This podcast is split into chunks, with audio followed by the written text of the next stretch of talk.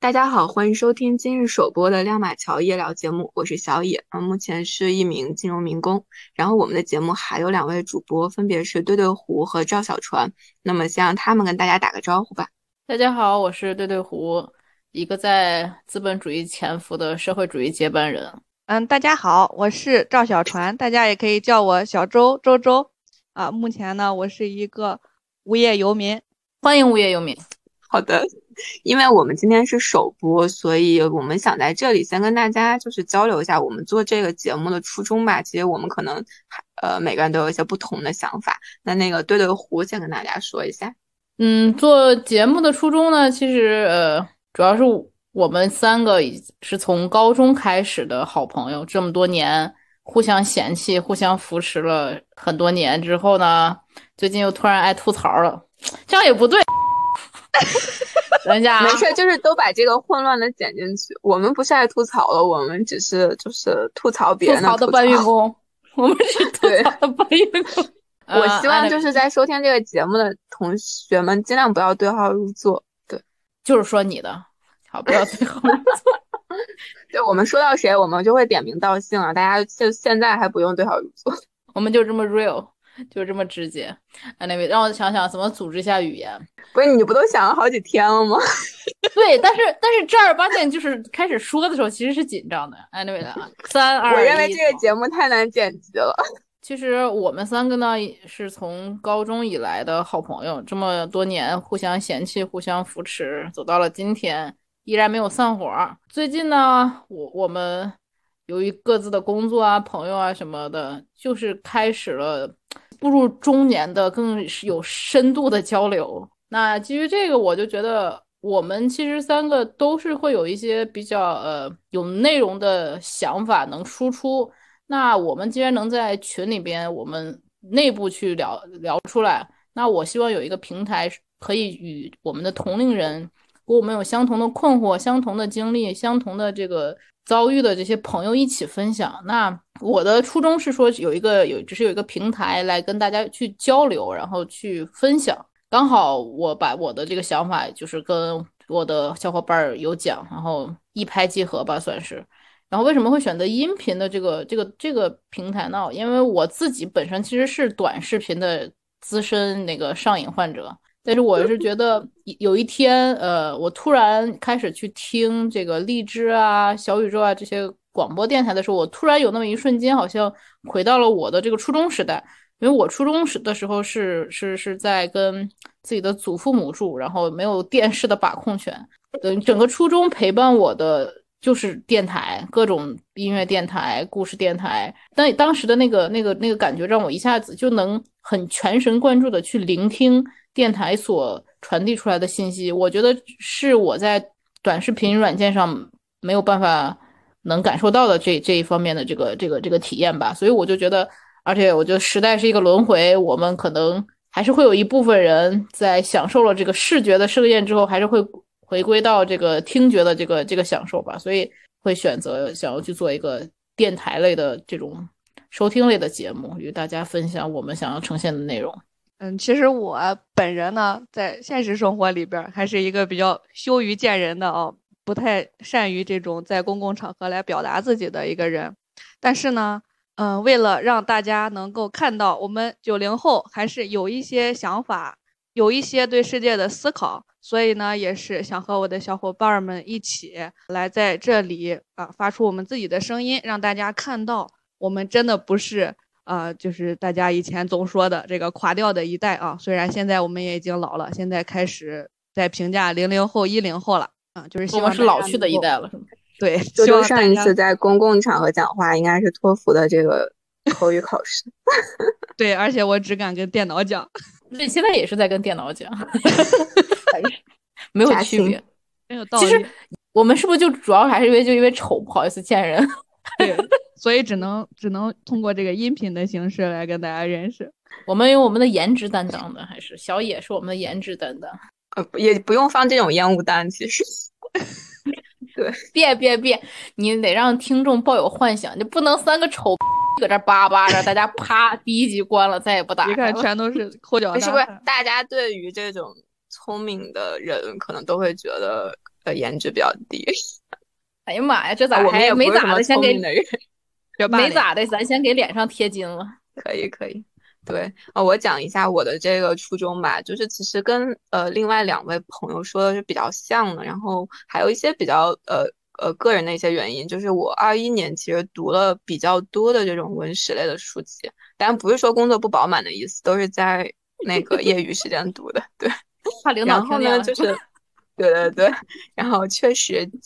接触到了很多的这种，我觉得是知识层面的，然后观点层面的东西。就是其实你读书越多，其实就是确实越能感受到自己的无知。然后另外就是你会觉得自己输出的一些东西到底是不是别人的观点，就是很多时候我会有这种困惑。所以我觉得就是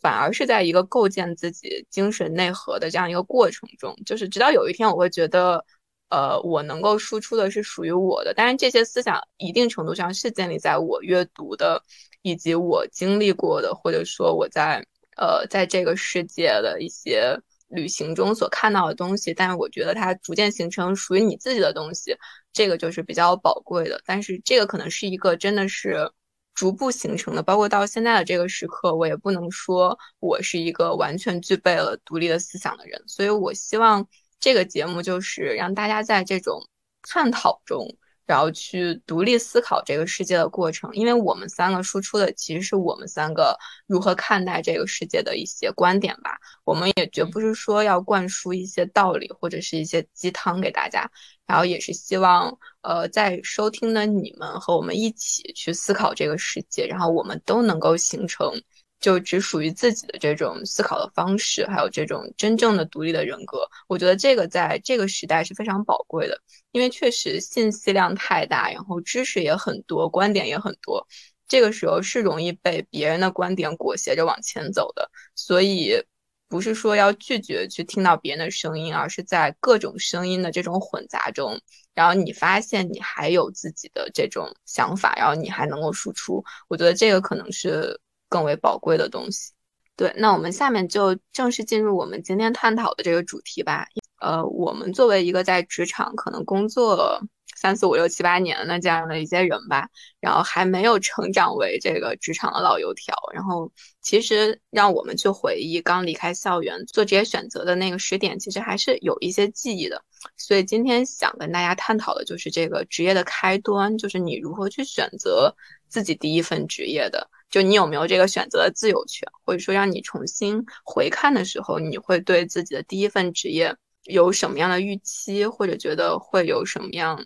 更多的一个思考吧？然后我们可以先讲讲自己目前大概是从事什么职业，那当初怎么进到这一行的，跟大家也是做一个进一步的交流。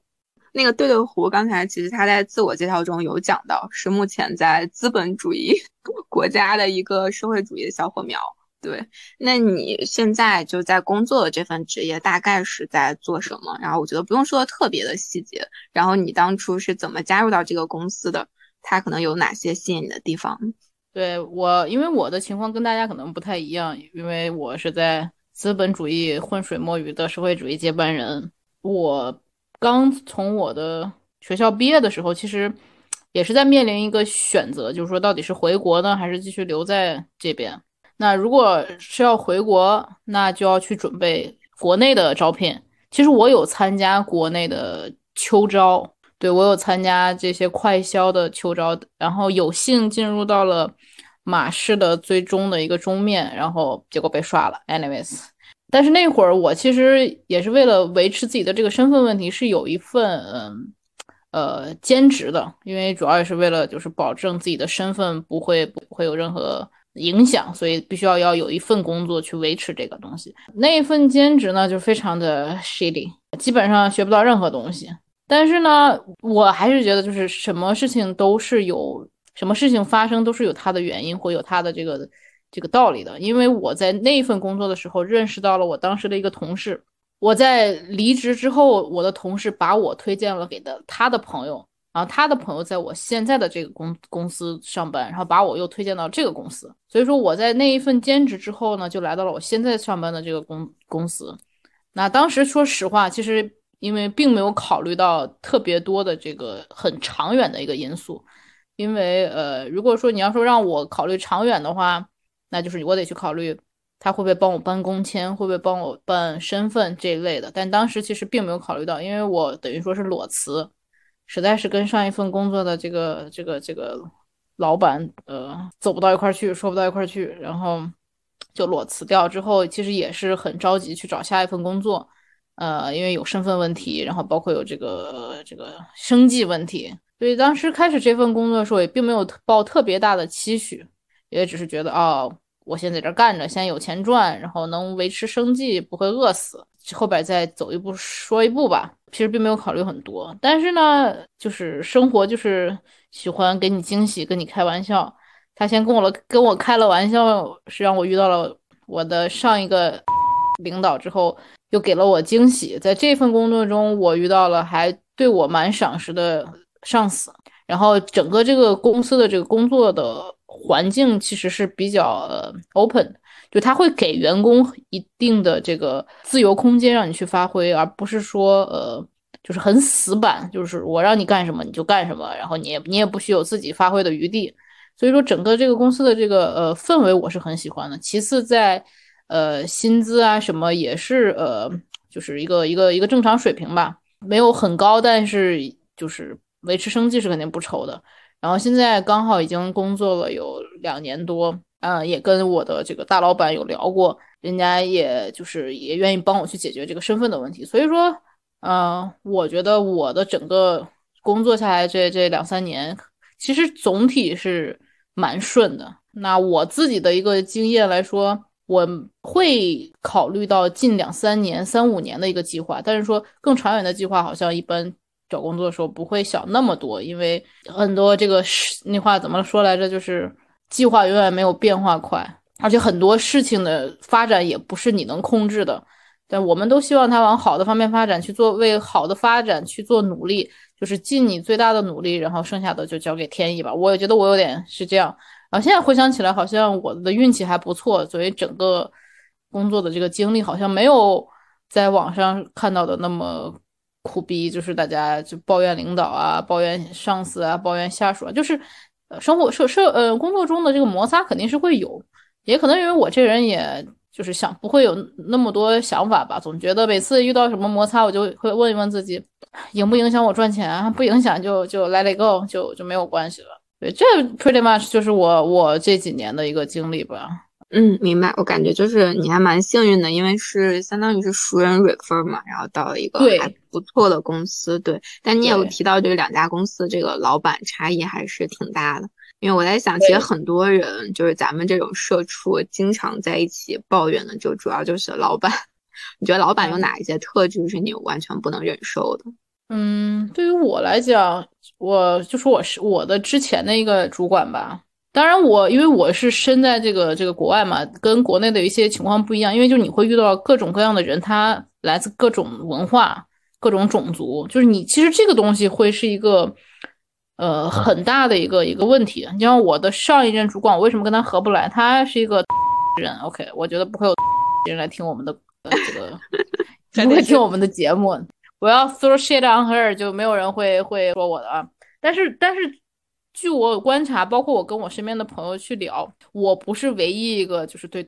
人有意见的。那呃，他们的文化就是感觉，嗯，包括他自己也有跟我们别的同事去讲，就是他们的文化里，就如果他是领导，他是 manager，他是 supervisor，在他们的文化里边呢，他们的工作就是喝茶看报纸，就然后然后等着他的下属给他弄这弄那的。那我觉得我跟他在一块儿，呃，就是干不到一块儿的分歧点，就是说他是一个非常 hands off 的一个一个主管，而且那个公司其实很小，其实他并不需要那么多人去在办公室里喝茶看报纸，他需要更多的是去去干活，去去做一些实实际的这种这种这种工作，去去下到车间去去啊，by the way，我是做食品行业的。呃，去下到车间跟工人们去有这个交流，有这个这个这个手把手的这个 training 啊，什么这些东西，他完全没有。然后呢，他对于我的 training 也是完全没有。我刚毕业，什么都不懂，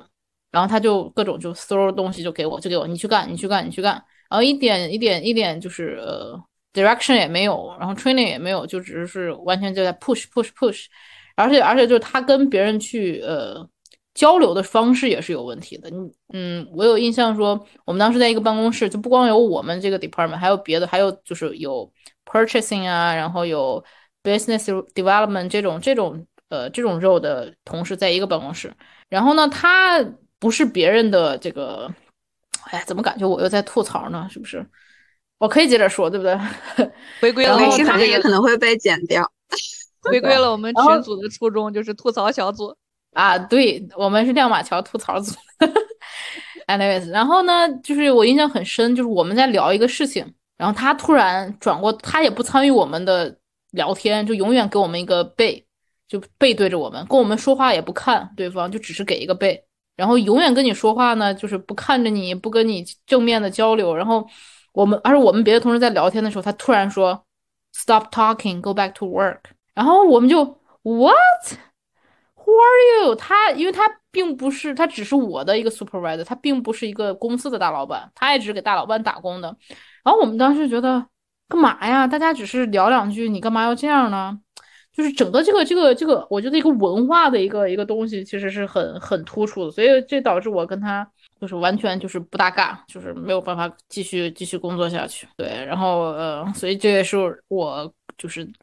裸辞的一个一个原因吧。就是不是感觉这个原因很弱哈？我觉我文化差异感觉还是挺挺重要的吧。只是我们就是如果大家都一直在国内这个语境下，可能就是感受的不太明显。可能是对。然后，但是我现在的这个老板就是他会呃。他会很尊重你的专业，他知道你是呃有有你的这个 degree，有你的这个 knowledge，他会给你空间让你去去做你想要做的事情。我很喜欢跟他工作，就是说他比如说给我了一个活儿，那他就交给我去办，那他就会完全信任我的去去去 follow 这个 project，就他不会说天天滚说啊到哪儿了做咋样，给我看看啊怎么地的，就是当然我也会及时的给他报进度啊什么的，但。所以就这种这种彼此都很舒服的这种方式去去去工作，我觉得是我还挺喜欢我的领导这个这个这个工作方式吧，是我比较喜欢的啊。嗯，然后我的这个领导呢，哇，为什么我跟他比较合得来呢？因为他真的 background 就是超级复杂，他自己本身是墨西哥人，但是他只在墨西哥待了六年，然后之后他就在整个 global 的这个 travel，就他因为他爸好像是呃是是军队的嘛，还是怎么地的。他就等于说跟着他爸就是全球的转，他他去欧洲，然后在美国也待过，在加拿大也待过，然后南呃就是拉丁美洲也待过，那欧洲就在在在西班牙待过，对，所以他整个整个整个人就是接触了不同的文化，然后但他在美国也待了很多年工作嘛，所以说他也更是也挺就他在他习惯各种文化之后，还在美国待了这么多年，所以说在这个方面上好像。就是没有太大的分歧，我觉得刚才那个对对虎讲的，其实没有没有在 diss 某个国家人的意思，大家只是遇到了某一个老板，可能确实跟他的就是个人对这个就是上级的这个预期啊，还有对这个文化的喜好是不太相似的。对，虽然他也可能会遇到一个非常令自己满意的老板，我觉得这个就是很随机的。像他遇到上一个老板，其实有点像国内。这种就是可能非常古朴就刻板的那一类人的形象，就他会会很容易扫兴的那种感觉，对，但是又很有威严。就是我觉得生活中是有这部分人的，我觉得跟文化、宗教以及跟个人性格还有这个成长的环境可能都有关系。但是肯定是现在越来越多的年轻人不是特别喜欢这样的一种老板，对。而且我觉得这个。也不全是文化的影响，那文化的大环境肯定是有，但是也不一定从这个地方出来的人都是这样的。对对对，所以就是不能开地图炮啊。对，就是除了就是上次的原因导致我离职，还有就是也是对于短期内的这个规划吧，也是很重要的一个原因。因为那家公司基本上就给我最低时薪，那我觉得我 I don't deserve that，那我觉得 I did better，这是一个原因，也要钱嘛，对不对？然后还有一方面就是，呃，因为我当时已经知道了自己在国内秋招就是呃失败了，比如说唯一申的这个马氏没有在中面要我，那我基本上就决定我还是愿意在在这里再待待一段时间吧，再积攒一些工作经验。那这就需要公司去呃 sponsor 我各种这种身份啊什么这种东西。当时那家公司并没有能帮我做这些东西。基于我的这个时间的这个这个规划什么，那我觉得我不能在这这家公司耗了，因为它并不符合我对起码在未来三到五年的职业和我三到五年的一个生活的规划的一个期许吧。所以这也是我离职的一个更重要的原因吧，不光是因为这个上司就是那个上司，更是因为我自己的一个规划吧。我觉得这个原因倒是比较实际嘛，因为要有这个身份，要有签证，这个对于在美国的这个中国学生，就中国学生毕业后，其实是更关键的一个考虑吧。你想，如果这个公司在这方面特别好，对，但其他方面可能不是很满意，但是你可能会短暂的再屈服一下。对，所以我觉得那个对对湖的这个职业经历还是。就是可能是还是比较特殊的，对吧？跟在国内这种大学生毕业后秋招找工作好像还有点不一样。是，但是我觉得，嗯，我就是也在会思考，我这几年除了我在在问自己，就是除了说运气好以外，还有什么是就是 in general 可以去 follow 的一个一些一些就是比较重要的点。就是我觉得，就你不管做什么工作，就是好好做，就是哪怕在 shitty 的工作，你也不能说呃。就是啊，那我就随便搞搞吧，反正也没人在乎。那你想，如果我是我的第二份工作是，就是其实算是这个 internal 那个 referral。那如果我在第一份工作的时候并没有好好工作，然后我的前同事并没有人能发现我，哎，还是一个还不错的一个一个一个 coworker，那他可能就不会把我介绍给他的朋友，那可能也就不会有我的这一份工作。所以我还是觉得就是。可能也是跟我们从小接受的社会主义教育有关吧，就是说一定要做事要态度要认真，要勤恳，要要这个兢兢业业对待自己的工作。那即使你再不喜欢他，那我起码要把我分内的事情做好，对，然后也是对得起工作，对得起自己。然后你也不知道谁在你身边就会看到这些，就会成为你未来路上能帮助你的一把的这个贵人，对吧？啊，这是我自己就是总结的一个一个小小的 tip。嗯，我觉得这个挺关键的。就像，就比如你学了一些你觉得目前来说无用的知识，或者说你有一些可能现在看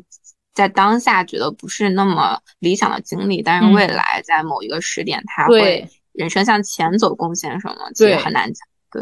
对，对，对，对，这这点真的很重要。就是你没有永远都没有这种所谓的无用的东西，只是说你并不知道它会在你人生的某一个哪一个时间点。会帮助你，但你没有之前的这些积累啊，这些沉淀啊，就像包括你刚开头说的这种，我们读书，就你可能读的并不是跟专业相关的东西，但是它会对你人生的一个一个一个道路的这个帮助其实是很大的。因为我们，对吧？人家总说人生是一场马拉松，那我们既然是一个长跑的话，就不需要再在乎那十十米的时候，你你落了什么或丢了什么，你或者你得到什么失去什么，就是。你把时间轴拉远了看，所有的东西其实都是有用的。复议复议，那周周嘞？对啊，周周那个，我虽然我知道你，我们知道你现在是属于 家中待业，但是呢，你能不能讲一讲你的第一份工作？因为你是在国内的嘛，跟我的情况不太一样。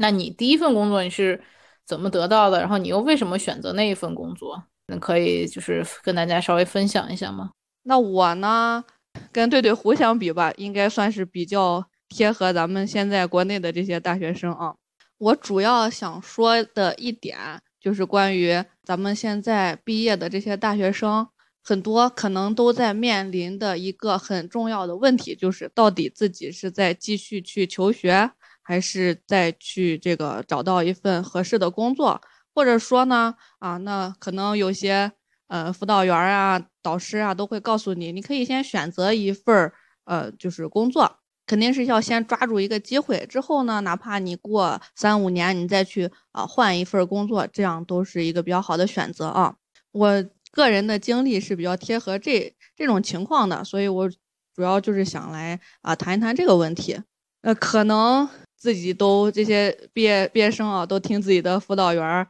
呃跟你说过很多这方面的事情。但真的有些事情自己经历了之后啊，你再回头去看当时啊，大家给你的建议，你可能就会有一些新的理解。那本身呢，我也是当时本科毕业之后啊，我也是在思考，那我到底是在继续去呃。求学，还是就找一份工作？找一份什么样的工作？是啊，去考编制呢，还是找一份呃什么样的公司或者是一些国企啊这样的一些机会？主要也是自己这个能力水平有限啊。但是呢，我最大的一个感悟就是，你不管你要做什么样的一个选择，你一定明确你自己最想要的一个目标。那比如我当时呢，我是现在大家都在传说嘛，这个四大天坑的专业啊。那我本身呢是从事生物这一方面，那再加上现在说的什么化工什么那些啊，好像都不是很好就业的这样一个方向。嗯，那一个很好的选择，那就是继续去呃上学啊，那可能去读到这种博士啊，或者是呃你能留到高校工作，都是非常好的一个机会啊。那我当时呢也是。是选择了先去考研，然后考研的过程中啊，我就发现了很多这个同学他们会有不同的一些想法啊，比如说有的可能当时你去本科报专业的时候，你就并不是很喜欢这个专业，那机缘巧合呢，各种情况，最后你就。进入这个行业去学习，那你可能学习了四年，或者你对他有了一些更好的兴趣，或者呢，你可能还是不很不是很喜欢这个行业，那你就会选择去跨专业去考研，或者是去从事一些嗯跟你这个行业不相关的另外的这些行业啊，或者呢，还有一些同学就会利用自己这四年学到的一些知识，不管是本专业的还是其他专业的啊，去做相关的这些工作去。那还有一些呢，就是没有想好的啊，一边又想找工作，一边又想去继续考研的。那以我个人的经历来说啊，基本上这种你没有决定好自己到底想去干嘛的，一般都不会找到一个很好的机会。那相反，呃，如果你明确你就是要去上学，或者你就是要去找工作的话，这个还是啊会有一个相对比较好的一个结果啊。那有一些人，那你的意思就是说，就是不管你要是考研还是找工作，就是你别想着两头都占了，就你只能说选一个，然后一一股脑的钻进去，是这意思吗？对我感觉就是以我个人身边的这些情况来看，你还是就是提前越早做决定越好，你就认准一件事情去干，它成功的概率会比较大一些。我觉得你是你这个时候，其实，在你的内心是不是有一个声音是是说，我有一个朋友。我还会让你有这样的，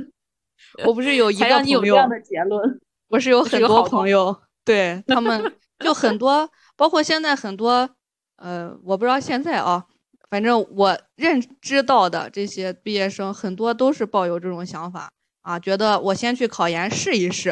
啊，如果考上了我就去上学，如果没有考上，那我就去找工作。那我本人当时其实也是这种想法。那很幸运的是，我正好考上了，其实也就刚过分数线一点点。我当时就完全没有再去找工作。我现在都在回想，如果当时真的没有考上，那我错过了所有的那些招聘，怎么办呢？对，那那能做什么工作呢？可能我就加入考编制的 这个行业了。嗯，因为我是感觉，嗯。确实，你要是没有一开始准备那个秋招、春招的话，就是很难在中途加入。包括他很多也要复习嘛，还是比较麻烦。对我感觉就是，你不管你想去找工作，或者你想去考研，或者你想去考编制，其实你去准备的这个思路完全是不一样的。我觉得人的精力还是有限的嘛，你不可能把这些事情都准备的非常好，你还是。认准一个方向，不管你到底想做什么，哪怕你以后再想去干别的事情，但是当下你还是把你现在最想要的抓住是比较稳妥的一个方法。我又想到了你的那一句至理名言，我从高中至一直记到今天。你你知道我要说哪一句了吧？我不知道，我说的名言太多了，就是那句最最经典的：贪心的人什么都得不到。真的，我真的。That's what I say. 这就是你说的嘛？那就是如果你又想找到，又又想考研，又想又又不想错过好工作，然后还想考编，因为这些我都没有经历过，所以我也不太知道到底当时就是大家是怎么想。但是我是觉得，就像你说的，人的精力有限，你不可能说都都，而且机会也是有限的。人的精力有限，还是摆在你面前的机会也是有限，不会说一直在等你，那你就只能去做抉择。那至于这个抉择，你到底要去。做做做出怎样的选择，那应该其实也是只能根据你自身的情况了吧？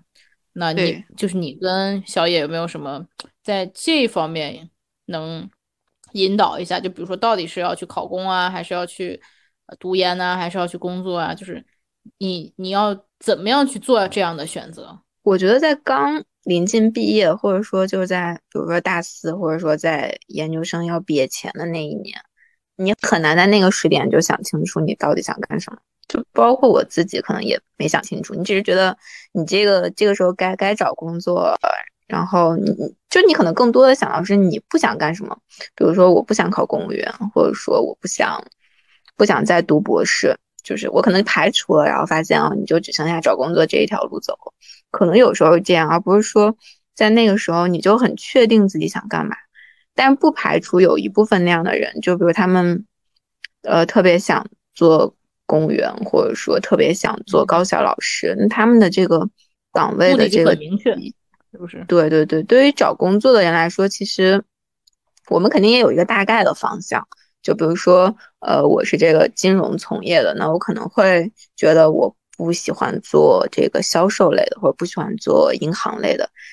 嗯，我觉得也是排除了一些吧，但是剩下的你还会都会尝试一下。啊，那就是你的方法其实就是用排除法，嗯就是不知道自己想做什么，但是先就可以去问问自己不想做什么，然后通过排除掉那些自己完全很排斥的东西，然后再去再就等于说缩小了这个可能性嘛，再把范围缩小了之后再去做选择会更好一点。就是你对，因为在国嗯内这边，就是你实习的经历其实也是有限的，包括你接触到的行业也是相对有限的。其实我在实习中也接触了金融的，可能大概有四到五个细分的领域，所以你可能大概会觉得我更喜欢做什么，比如我可能更喜欢做投资，而不喜欢做，就我想做买房而不是卖房。就我觉得这样，其实你不断的在缩小自己的这个职业选择的这样的一个过程中。但我并不一定说到现在，比如我一直在做这个投资，我也并不觉得这个就一定是最适合我的。那可能是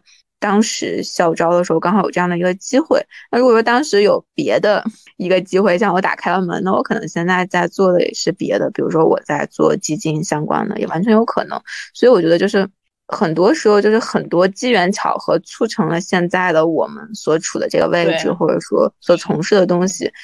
真的不一定说这个人想做什么就一定能做什么，但是有一些人真的目标性很强，比如说嗯在金融领域去进入投行的那些朋友，特别是外资投行，他们大概就是在刚入学的时候就很确定自己要做这个投行，因为这个是需要一些很专业的这种一些专业的技能培训啊，以及专业的这种实习，然后才能使你最终进入这个领域。所以我觉得那些人可能是在商学院群体里会就是目标或者动机性更强的一群人，所以我还是蛮佩服他们的。但是我觉得更多的人可能在职业选择的时候还是比较迷茫的，对你不是很嗯确定自己到底适合做什么。我那种人，我觉得他不会有时间来听我们的节目，就是人家已经应该牛逼到就是是属于我可以告诉你我应该去怎么做选择，而不是去去听别人告诉他们怎么做选择。那种人真的很厉害，我其实也是从小到大特别佩服那种目的性非常强的人，真是那种执着，那种一一根筋轴到底的这种这种感觉，在外人看好像很很极端、很偏执。但是对于他们的事业，对于他们的这个这个喜欢的这个这个行业来说，一定是一个非常好的一个克制，一个对对，而且我觉得，虽然咱们三个现在站在这里在给大家讲到底你应该去怎么办，但其实放在回头去看，当时咱们做的选择可能也并不是一个啊，就是最优的一个计划。但我觉得嗯也没有必要，就是啊、一定去觉得自己以前做过的决定有什么问题。我觉得我们能做出的当下的决定，肯定是以我们当下的认知水平能够做出的一个。呃，不能说是最佳吧，那应该也是一个很不错的选择了。我们去做了别的选择，也不一定有更好的一个结果，所以也不对用有什么后悔。对，其就像你说的，就我们也不是说多么成功啊，或怎么样，但只是说站在当时的那个角度，如果有如果能听到各各种各样的声音，那是对你的思路的一种打开吧。我觉得这也是我们的初衷吧。就是我们并不是说去当一个一个导师啊，当一个什么领路人啊这种，其实就是同龄人，同龄人然后分享故事，然后只是说帮能有幸听到我们节目的这些朋友多一个思路吧，对吧？这也是。我们三个，我觉得应该是我们三个，就是想要去做的事情，就是因为我们平时我们三在一块聊天的时候，不知道谁的某一个一句话，就一下子好像就点醒了，就就可能说者无意，听者有心嘛。说的人没有意识到自己那句话好像很重要，但是听的人好像就是能结合自己的一些情况，能能能吸收到一部分他想要的东西。这也是我们愿意在这个平台去去去去干的一件事情，就是我们就聊闲天儿，然后。把我们经历的、我们想的就分享出来，然后谁不经意听到了，在某某对他的某一件事情有一点点的这种点亮，我觉得都是我们三个非常有意义的一个一个一个事情了。嗯，对，因为我本人是很拒绝这个成功学鸡汤的这种，对我一般不太会读这种什么人生成长感悟小故事。负一，对，对对对，所以我觉得就就是我们最开始说的，就是做节目。其实反而是希望，就是在这种探讨中，大家一起思考，然后最终是你要形成你自己的一个想法，对别人的这个只是一个参照吧。对对，复议复议，对正 也正好，我觉得咱们三个人的这个经历真的是各不相同，也都具有一些代表性吧。希望大家能够听到一些声音，然后有自己的想法。是，嗯，对，嗯，对，就像小野说，就是你。最终还是要形成自己的一个一个逻辑体系，你自己去处事啊，然后去为人呐，去去去思考的，你要形成自己的一个闭环的逻辑，然后是你人生中去去解决各种各样的疑难杂症的一个方式，这是你你的人生的一个目标，这是小野最开始提到的，我觉得就是非常非常非常好，嗯。对，然后我可以简单讲一下我的这个职业经历。其实，因为我的职业经历确实还是比较简单的，就是没有什么特别复杂的过程或者特别艰难的一个选择。因为我是校招，呃，其实，在那个类似于暑期实习的时候，就在目前的这家公司做，然后之后校招就是类似于拿到了 return offer 嘛。然后，其实我在大四。呃，不是大四，研二上的时候，我基本就锁定了那个工作的岗位。然后在研二下的时候，我是去海外交换了。对，所以其实相比于校招，我觉得我没有经历那种特别复杂或者说特别焦灼的那种等待的那个过程。对，就如果说没有拿到那个 return offer，我可能会在校招的过程中可能会参与更多的这种呃应聘啊，会有更多的体验。然后我。在这家公司之后，其实就一直做到今天嘛，也有蛮多年的，所以我感觉，嗯，当当时的那个时点，其实是有一些别的机会的，但是为什么选择它？我觉得核心就是这种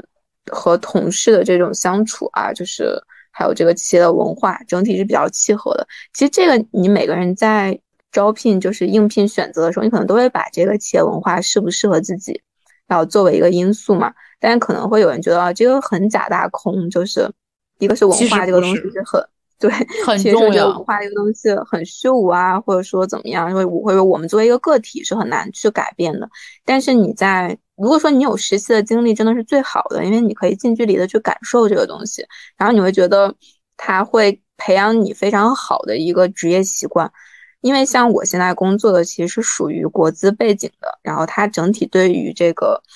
职业习惯的塑造真的非常重要，因为比起一些可能民营啊，他们相对来说可能是比较野性的，或者说，呃，更多的这种自由的这种感觉，但是它对于一些细节的还有风险的这种控制，可能就远不如国资这么就是根本聚焦在这一块儿。所以我觉得它会给我们这种年轻人一个非常好的环境，就像你刚上学的时候，如果说你的同学。的无论是学历还有专业的能力都非常好，然后你所在的这个呃学校也是一个什么省重点、市重点，那可能就是无形中吧，给了你一种比较好的一个起点，或者说比较好的一个氛围。那对于你之后的职业发展，可能就是选择的路更多了。嗯，所以我觉得可能对于我来说，更多的选择我是去国资，或者说是去一些其他性质的这种企业。那我我个人其实没有说为了拿到户口而选择这家公司，因为我当时觉得这个户口，我我没有特别重视这个户口能带来的一个附加价值啊。可能有人会觉得比较重要。我觉得在刚毕业，就除非说你特别励志，在在毕业的时点你就立志要在这个城市扎根，那我觉得户口可能是比较关键的一个因素，或者说你的。另一半，就当时如果你已经有的话，然后他没有户口，那你们俩需要在这个城市组建家庭，那我觉得户口确实很重要。但对于一个可能那个时候并不需要更多的考虑到这个家庭因素的年轻人来说，户口不是特别关键的一个因素，它可能就是一个锦上添花的一个东西。但如果说这个企业不能给你户口，但是能给你很多别的机会，还有这种成长的空间，我觉得也是蛮重要的。对对。小野刚才提到了很多次关于实习的部分，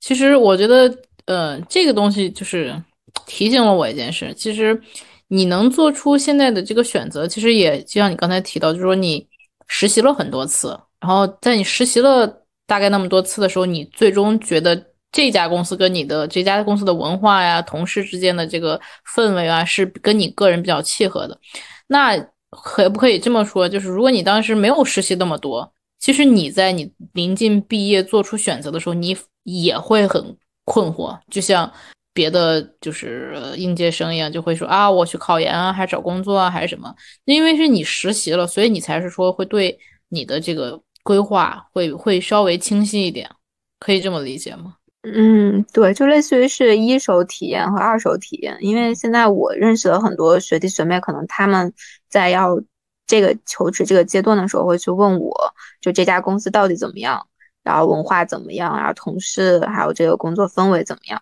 但是他们就是很可能就是没有这个一手体验的这个机会。实习就是给了你这个很一手体验的这个机会，所以你我是比较相信自己的感觉和判断的。比起我去问别人啊，你一天的这个 typical day 是什么样的？你的这个工作压力到底大不大？或者说你觉得同事的水平怎么样？就比起你从别人那里得到的一个答案，那么自己去感受肯定是最好的。但这个就是有这种机缘巧合的，因为其实国内的很多，无论是校招和春招，可能就是你笔试面试完就会直接发 offer，其实你是没有一个切身感受的这样的一个机会的。所以大家还是在校招以前，比如说大三、大四，然后研究生一年级，这个时候还是要尽可能多的吧，去有这种实习的体验。然后你可能一定程度上会形成一个判断，就是你更喜欢什么样类型的公司，什么样的文化。那么这个时候你在校招的过程中，如果有多个 offer 的时候，其实你是比较容易取舍的。对，因为我我为什么突然就抓住到你那个实习的那个点哈？其实我自己也是在回想，因为包括也是我最近也有一些就是学弟学妹什么，就是跟我联系，就说啊要怎么找工作啊怎么的。然后我就回想我自己，其实我呃很惭愧，在我读不管读本科还是读研究生的时候，并没有参加很多的这个实习，所以其实在我找工作的时候，我啊也是其实有有很很彷徨，因为嗯。我们这个食品专业大部分领域就是要么你去做研发，就 R N D 的东西，要么是做就是质检，做 quality control 这些东西。那我当时就只有只有过在研究生二年级还一年级的时候想不起来了，然后只有过一短暂的做这种 quality control 的这种东西，然后我当时是很抗拒的。但是其实现在想起来，我当时并没有做到这个这个真正的 quality control，有点像是给人打杂，其实，啊，然后所以。但是我又没有这个很多 R N D 的这个经验，那除非除除了就是我呃研究生实研究生期间做的实验，就是就相当于 R N D 了，但并没有正儿八经就在工作中的这种这种这种经历。所以其实在我在找工作的时候，我其实很犹豫。我现在现在想起来，就我当时虽然我没有太多选择，因为作为留学生来说，就是为了身份啊，或者为了怎么样，就是其实有一份工作就是很不错，但是还是说你会考虑一下到底是往哪个方向去选。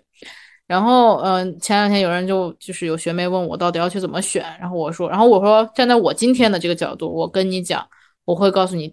尽早的去做实习，去找实习，你会就像你说的，你会有自己的一手体验，会知道自己到底喜不喜欢这个领域，就这个这个方向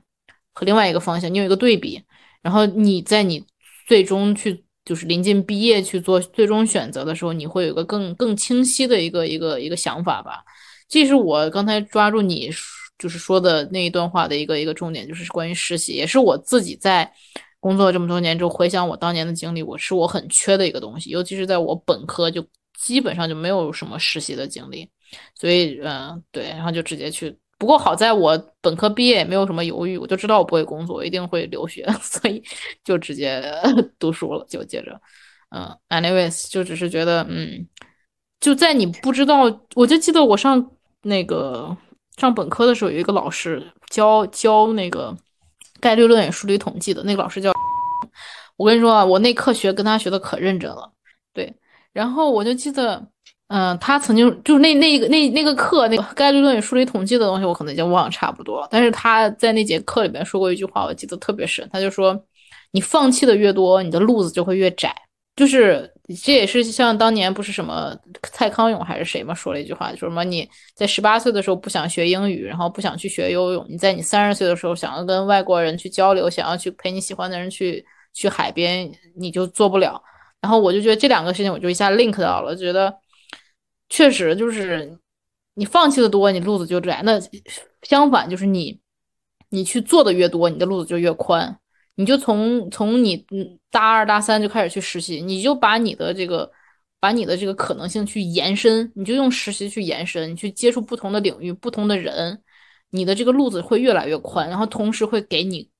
就是更好的、更 better idea of your future。我觉得一定是很很有用的。不过我觉得这个可能跟那个我们的那个专业背景有关。我觉得像商科，然后计算机还有法律就这种。这些专业可能实习的机会就会更多一点，比如说很多类的金融企业非常多，然后这种嗯需要这种码农的企业也非常多，所以大家的实习机会更多一点。然后理工科的可能相对就会少一些，这个可能也有这个专业限制所在。对，谢谢你帮我找补，小野。但是我觉得我自己是因为懒，我不我不甩锅，我就是因为懒，就是。我记得我上学那会儿，一放假我就是想回家玩儿，一放假 就想回国玩儿，压根儿没有想到就是未来更多的事情。就是如果你要去找，肯定有机会，虽然可能没有你像你说就法律金融多，但是一定会有机会。我主要是因为懒，我 承认。好吧，我只是感觉就是商科它有这个，好像就有这个传统，就大家就像疯了一样的去找实习。然后别的可能就是大家还在做实验啊、上课，然后上课就是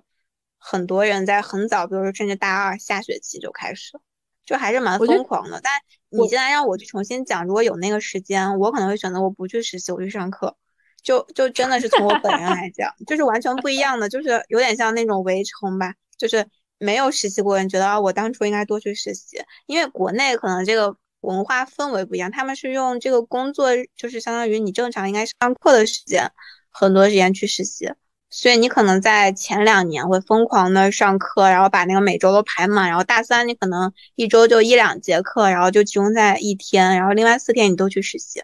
所以像你说的，就是国外可能是比如说寒暑假的那种整块的时间去实习，这个可能不一样。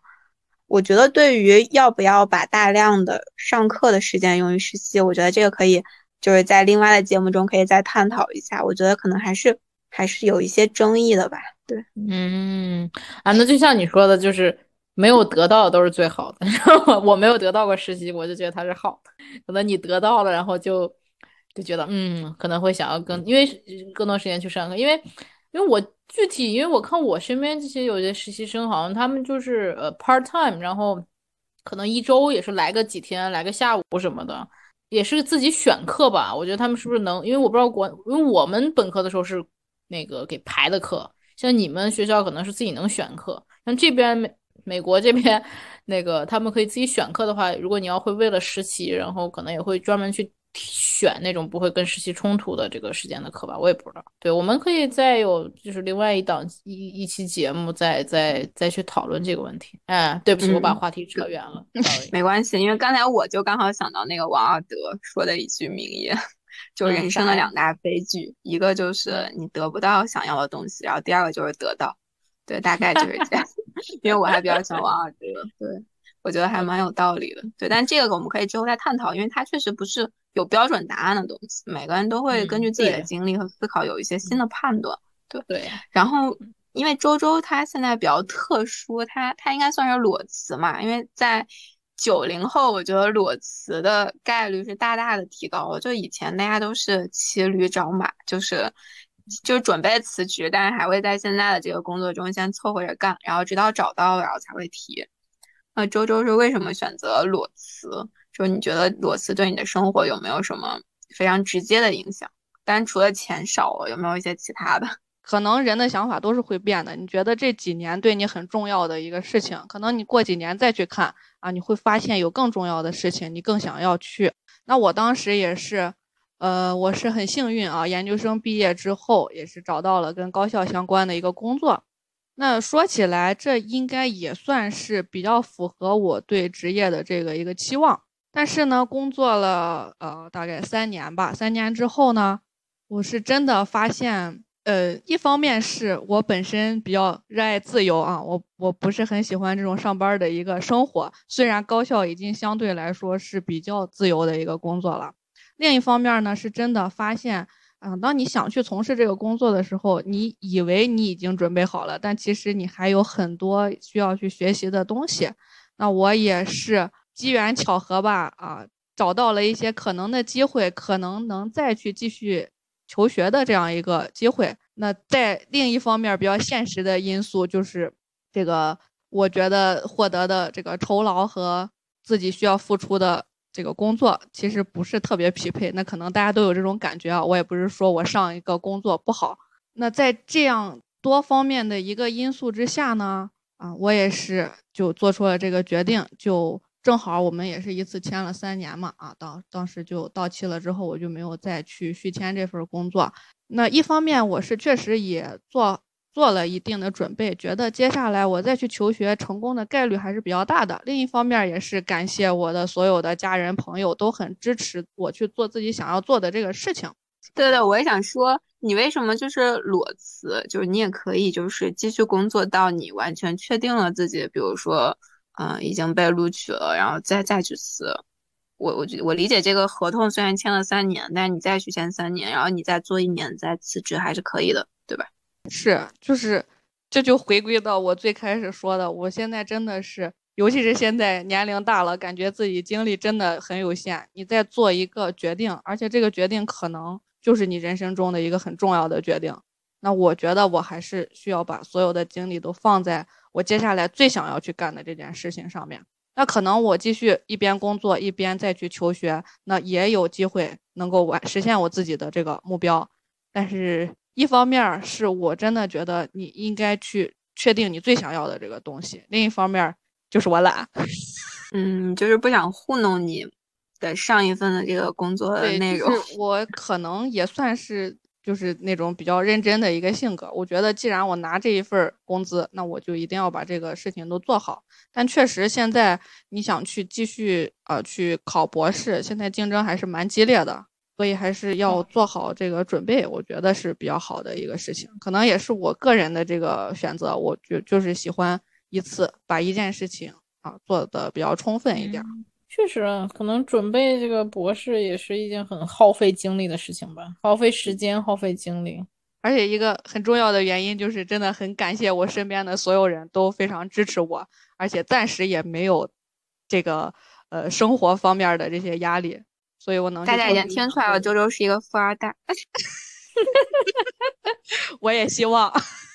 你有没有想到你在读博士以及之后再就业？的那个时候，如果说你对工作内容还是不满意，那你是觉得你就认了，还是你还是会进一步的再去扑腾扑腾去寻找新的机会？我觉得这个真的是跟你在这几年看到的事情有关系。我在就是研究生毕业嘛，去找工作的时候，我当时就觉得啊，能找到一份这样的工作，其实已经算是一个非常好的选择了。那并且我也是认认真真工作了这几年。但是在工作的过程中，你真的就会发现，你现阶段最想要的，并不是在这里继续干一辈子这个这这样的一个工作。虽然它可能是你以前觉得很好的一个机会，那如果我能顺利的按照我预想的啊，再去读完博士毕业之后，可能我还是会到高校去工作。但是这个时候，我觉得你能够看到的整个的这个呃东西就跟以前不一样了。而且，对我还想说一点，就是刚才呃咱们讨论的那个事情，不管你做了什么选择，一定是找到你现在能够够到的比较好的一个这样的一个认知水平的这样的一个机会，应该是比较好的一个机会。这样你以后的选择都会多一些吧。嗯嗯嗯，就就是你很难找到一个最优，只是在当下这个时点内的各种限制条件因素结合起来的一个。呃，比较优的一个点，也许不是最优的，但是可能相比你，比如现在当时在做的那份工作，已经是比较好的。嗯，是你可能过几年你会有更想要的其他的东西，那我们可以再去为你的目标努力嘛？对，比如有人找你创业，然后让你做一个大老板、合伙人，你可能会觉得那个就是更优的，是吗？嗯，或者咱们就火了。借你吉言啊！说不定我们就火了，我们就可以靠做节目来挣钱了，我就不用工作了。哎，那个广告爸爸听到这一段的时候，记得联系一下我们啊。金主爸爸，感谢。那我就像周周想说，是不是就是说，当你读到博士了，你再回到高校，就你能接触的呃岗位啊、同事啊，然后项目啊，都会比你现在的这个所接触的要要好。所以你那会儿。嗯，就是起码你是你你能看到的，你五年以后或者六年以后、几年以后的那个那个场景，会是你现在所期许的。那如果真的到那个时候，他再没有达到你那个时候的期许，那就再说喽，就这个意思，是不是？对，就是世界发展变化的，我觉得我们求职可能也是一样。嗯，我觉得就是你可能会有一个。你比较整体的大的一个方向，你希望以后过上什么样的一个生活？那你可能有一些阶段性的小目标，但是当你真的走到下一步的时候，可能你看到的整个的世界都完全不一样了，你可能就会有新的一些想法。阶段性的小目标不是一个亿吗？那希望我们能走到这一步再看。嗯，哎妈，好，那我我就不再资本主义霍霍了，我就回社会主义建设去了。我觉得就是我们三个其实不算学历特别高嘛，但是我们身边还有一些就是，比如说博士在读、博士毕业以及已经在高校任教的一些朋友，其实他们也会给我们非常多的一个启迪吧。比如在我们适不适合读博士以及适不适合做研究上面，给我们一些就是参考。对，你会发现 PhD 是一个非常特别的一个群体，他们可能具有一些很。就真的是一些特质，比如他们真的非常专注、非常勤奋，然后对于研究有这种热情，这可能真的是一般，比如说没有读 PhD 或者说很早就就业的人可能比较欠缺的一种东西。所以我觉得它也是某种筛选机制。然后周周其实还是比较符合 PhD 的这个气质的，对。然后我就不太符合，比较社会。我读完 Master 之后就知道我不是读书的料。哼哧哼哧才把 master 读完之后，然后我去找我的老导师，我就记得我跟他说：“呃，到此为止，老师，呃，我知道我不是 PhD 的料，赶紧工作去吧。”对，就是那个当年写毕业论文的时候，感觉都要掉了好几层头发那种感觉，就是可能确实不太适合做研究。对呀，当时我也是研究生毕业的时候，我在想，我绝对不会再去上学了。但是，哎呀妈，那你咋工作三年之后觉得？还是想上学，所以这也很难讲。你当下的这个选择，到底你以后还会不会有别的新的想法？还有一点就是，如果你真的想去读博士，希望你真的提前做好调研。我感觉这个博士真的，你需要做好各方面的准备，包括你的这个生理健康、心理健康都需要做好准备。你真的了解读博士都需要做哪些工作？真的特别要评估一下自己的头发的数量能不能支撑。对我就是因为工作完之后发现头发还有一些，我决定再去 继续上学。原来是这样，这才是你最大的动力和原因，是不是？我觉得读博士真的是对一个人的整体的各方面的要求都还是比较高的。确实，我们这个亮马桥夜聊，可能之后这个学历的平均水平就会再再上一个新的阶梯。希望吧，得靠你了。得靠你了，周周，希望吧。我们现在只是这种平平无奇的研究生，到时候就会有一个嗯 PhD 在我们中间。对，而且因为我们身边都有博士朋友嘛，我真的觉得你读完博士之后是对你整个人各方面的一个认证。是是这样，这博士的五年，我觉得可能搞不好会是你人生中最黑暗的五年。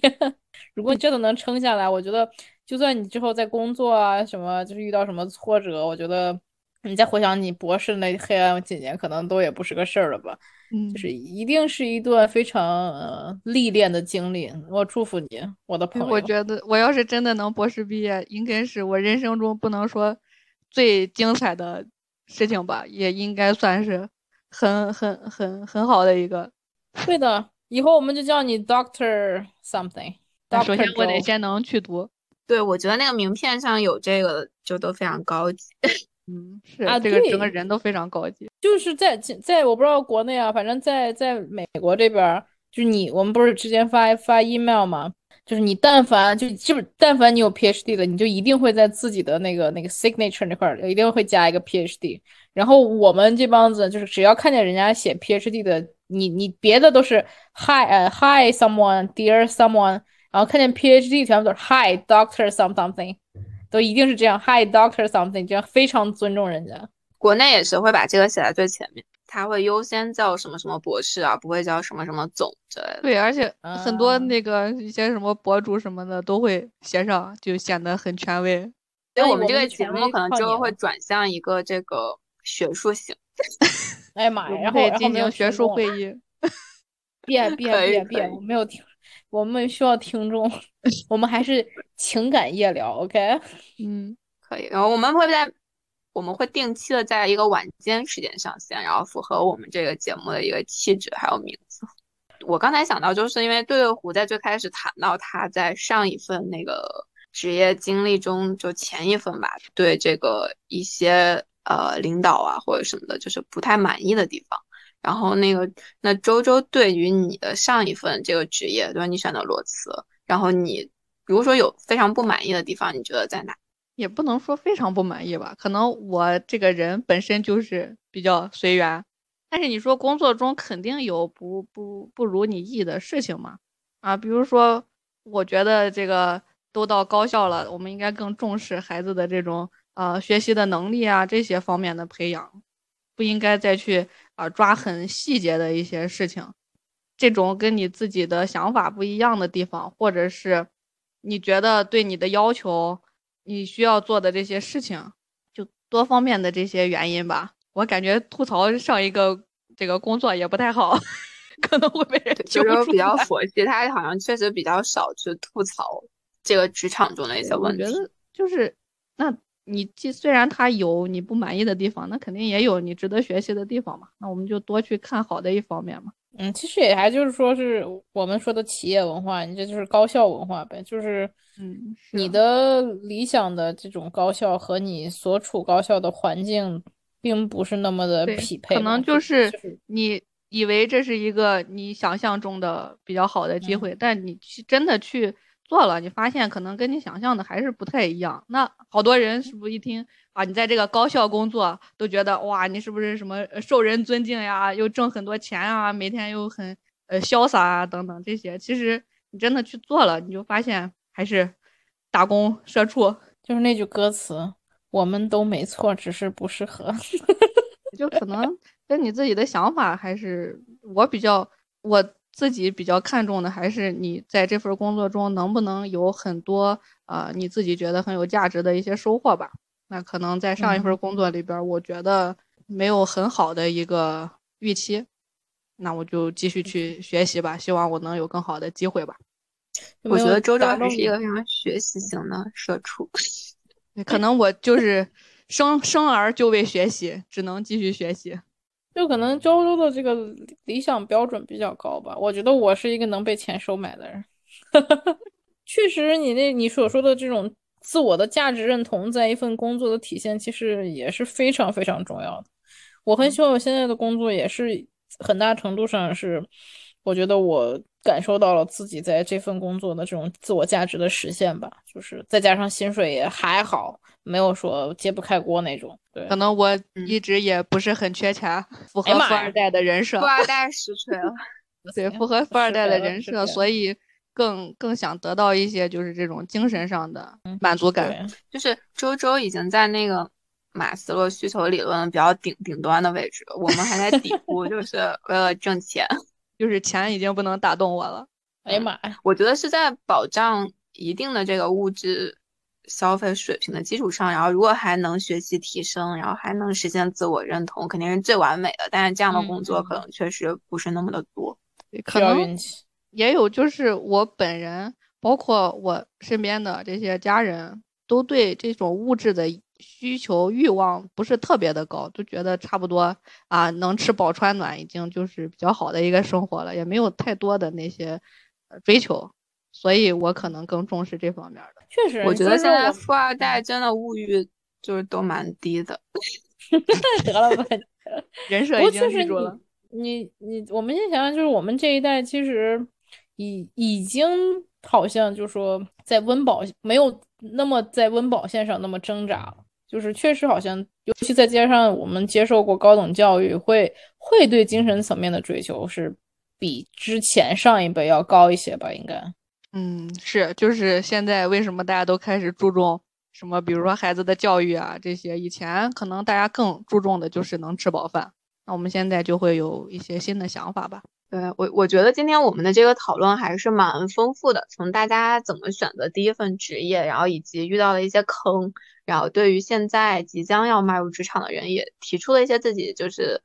就是小小的建议吧，但是肯定不是这种像那种金科玉律一般的，就告诉你你应该这么选，或者说你这么走就是对的。我觉得大家更多的是一个探讨吧，要把我们遇到的一些问题或者说一些思考。呃，表达出来，然后大家也可以结合自己个人目前的这个处境，或者说手里的选择，然后再去附加种种条件吧。然后肯定你有一个最优的一个排序。我觉得这个时候就是要把你对于职业的预期，还有你目前个人的一些你对自己各方面的打分，还有目前你拿到的这些 offer，他们各自在每一个维度上能够给你带来多少的这种价值和认同，反正需要做一个比较复杂的这种。选择，但我觉得这肯定是一个非常个人的东西，而不是说别人分享一些职业经历就可以很快的帮你做出决定的这样的一件事。我觉得每个人可能需要更审慎，然后更专注的去做一下这个职业规划。就像我说的，可能需要把很多维度，然后主客观的东西都要去捋一捋。这个就只能你们自己去完成，然后最终你可能会觉得某一个机会是更适合自己的，那我觉得就是不要太犹豫，就先进入到这个机会本身，然后之后即使有不合适的，其实因为还很年轻，随时都可以调整。我觉得二十多岁的人就是不要太担心，就是迈错了第一步就完全没有关系。我也见过很多人，甚至完全转换了这个专业，完全转换了职业路径，但最后还是很成功。对，所以我觉得大家只需要在最开始的时候更谨慎一点。那么即使错了也没有关系，因为我们人生犯的错已经足够的多了。对，所以你也不用担心这个职业选择它有多么可怕。然后之后呢，你可以不断的去调试自己的这个职业的这种认知，还有你实际的一个最终的一个工作岗位。我相信每一个人都会在职业里有更多的收获吧，最终达到你的这个个人认同的这种最高的一个追求。对，希望我们三个今天的分享能给听正在听我们节目的你有哪怕一点点的小的启发，也是好的。希望大家都加油努力干吧，爹！